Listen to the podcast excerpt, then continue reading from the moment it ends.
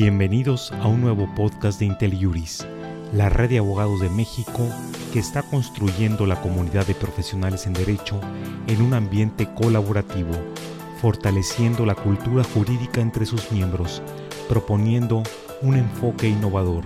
En este podcast escucharemos al abogado especialista en derecho laboral Raúl Wilfredo Padilla con el tema El impacto del coronavirus en las relaciones laborales. Sobre el tema del coronavirus y el impacto que pueda tener y ya esté teniendo sobre las relaciones obrero-patronales, es menester establecer que la Ley General de Salud contempla la obligación de la Secretaría eh, de Salud de salvaguardar la salud de los mexicanos y establece la obligación de contemplar programas para prevenir que en el país se introduzcan enfermedades contagiosas como es el caso.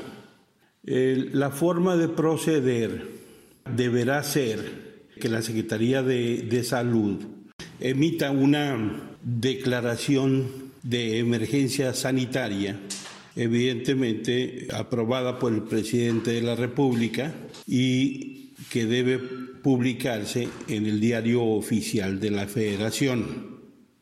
Una vez decretada esta emergencia con relación a las relaciones laborales, estas se suspenderían por el número de días y por el periodo que estableciera la, la propia emergencia.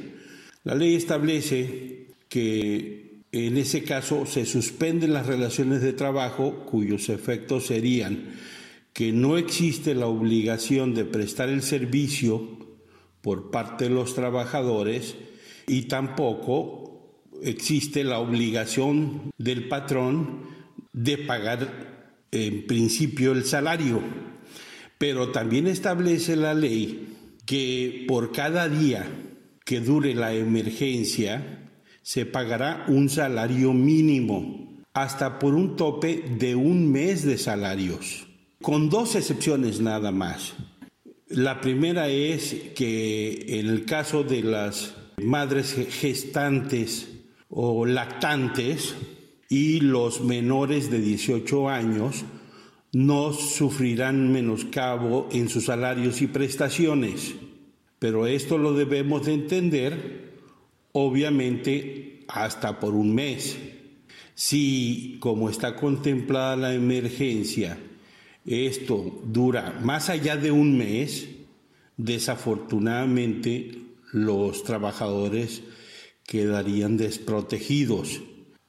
El legislador estableció nada más un mes, seguramente porque cuando se dio el problema del H1N1, este se prolongó por dos semanas nada más.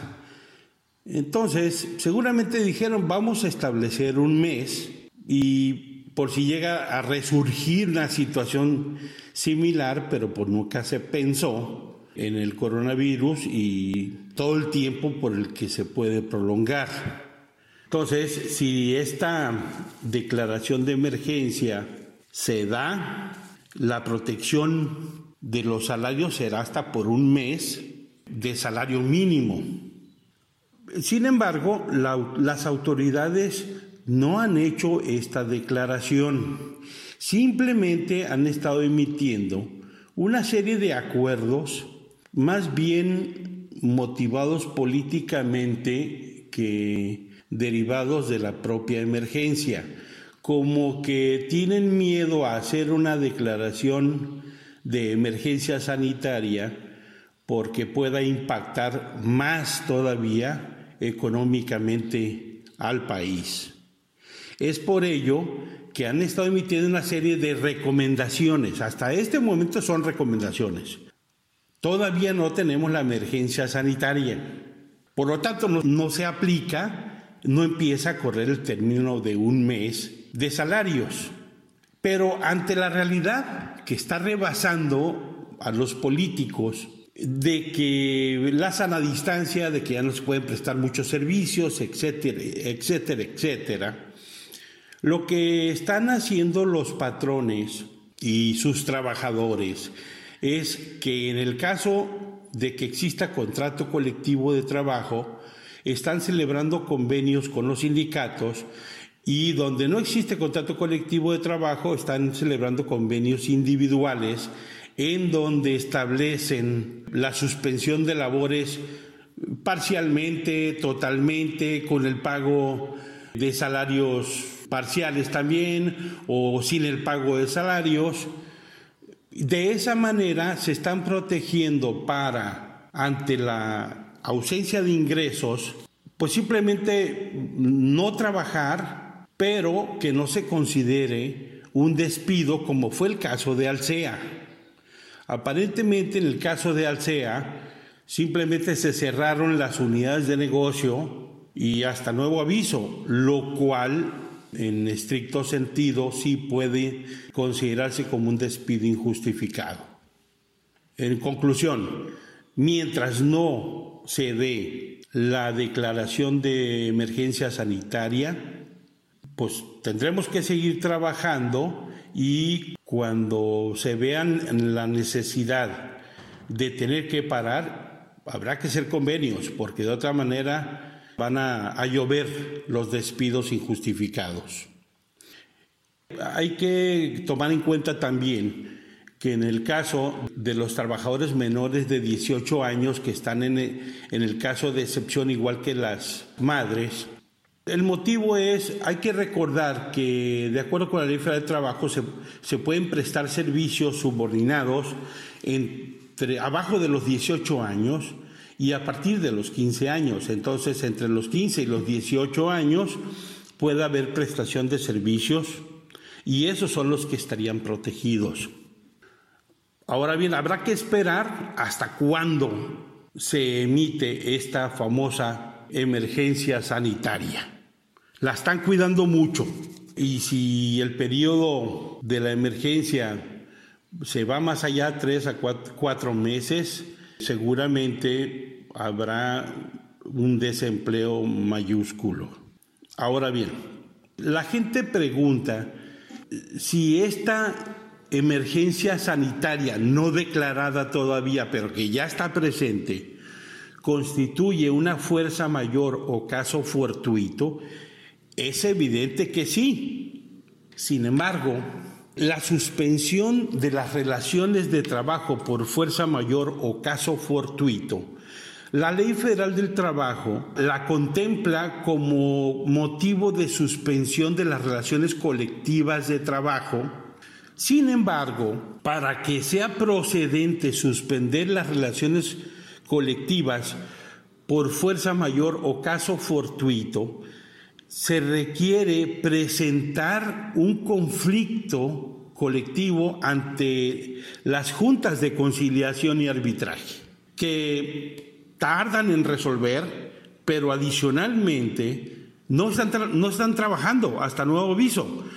Están, eh, casi todas se fueron a descansar un mes, pero si las circunstancias se prolongan, seguramente este periodo de un mes se va a prolongar, entonces no va a haber o no hay ya autoridades que autoricen una suspensión de relaciones colectivas. Por último, ante la omisión de las autoridades de hacer la declaración de emergencia sanitaria, la gente está tomando, los empresarios y los trabajadores están tomando sus propias decisiones de tal manera que no se afecten las fuentes de trabajo y están haciendo los convenios para suspender las relaciones de trabajo. Hay que entender, la suspensión de las relaciones de trabajo por la emergencia sanitaria no termina, no significa que terminan las relaciones laborales. Se suspenden temporalmente los efectos del contrato y relación de trabajo. Entonces, volviendo a los convenios privados que están haciendo sindicatos y trabajadores con sus patrones, están acudiendo a, varias, varias fórmulas. Una de ellas podría ser, estamos en el mes de marzo ya viene el pago de utilidades, entonces seguramente si una empresa tuvo utilidades, podría entregarlas de manera adelantada para paliar los efectos del desempleo y la falta de ingresos de las empresas. Esa es una, la otra sería eh, adelantar vacaciones o pagar las vacaciones que, que ya se adeudan, etc. Existen mil formas de buscar una salida porque la autoridad no está dando la respuesta.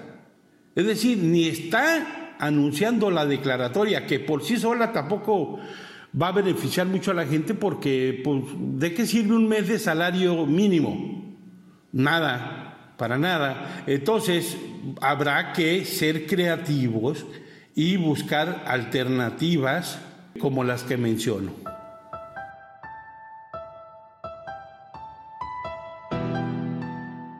Gracias por acompañarnos en este podcast con Raúl Wilfredo Padilla con el tema El impacto del coronavirus en las relaciones laborales, el cual puedes compartir con tus amigos o colegas. ¿Tienes comentarios? Nos gustaría saber lo que piensas sobre nuestro contenido.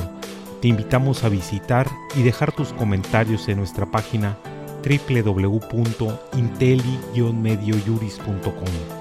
Así podrás formar parte de esta comunidad y encontrar otros temas de tu interés.